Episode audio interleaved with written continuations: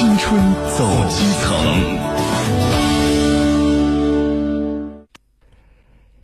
春节这正是万家团圆的时候，但是铁路职工为了送旅客团圆，他们只能够割舍自己和家人的团圆。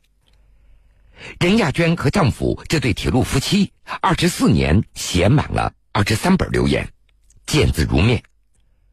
而同样在湖北武汉客运段，也有一对夫妻陈刚和肖三英，两人也都是列车长，女儿今年六岁了。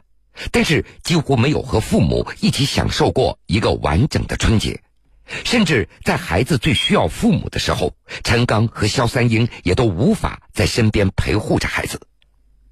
带着对女儿的愧疚，夫妻两人习惯了用写请假条的方式给女儿进行解释，希望女儿借此能够理解他们。肖三英和丈夫陈刚是中铁武汉局集团武汉客运段的一对优秀的列车长。那是在二零零四年，两人因为在同一个班组工作而认识了。二零零八年喜结连理。因为工作性质的缘故，聚少离多成为了常态。二零一一年，女儿陈玉彤出生以后，夫妻两个便向车间申请对班职称。轮流歇班，在家中陪护孩子。有时任务重都不在家，孩子也只能由奶奶在照顾着。肖三英他还记得，决定写请假条，那是在女儿三岁半的那一年。当时幼儿园组织一场亲子活动，肖三英还精心排练了舞蹈节目，而结果那天因为天气恶劣，列车全线晚点，没有能够及时的赶回去。女儿非常的失落。晚上回到家，肖三英就特地写了一张请假条，把自己没有能够回来的原因念给女儿听。结果女儿竟然听懂了，抱着妈妈亲了半天。遇事请假，孩子会理解的。从那以后，如果一碰到不能够陪伴孩子的时候，肖三英和丈夫就习惯性的用写请假条的方式向孩子解释。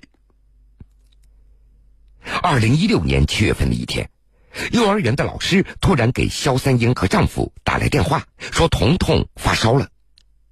当时夫妻两人都在线上走车，又正值暑运繁忙的时候，实在是抽不出人手来了。夫妻两人只好请爷爷将孙女儿送到医院。经过检查，彤彤得了手足口病，高烧三十九度，需要住院治疗。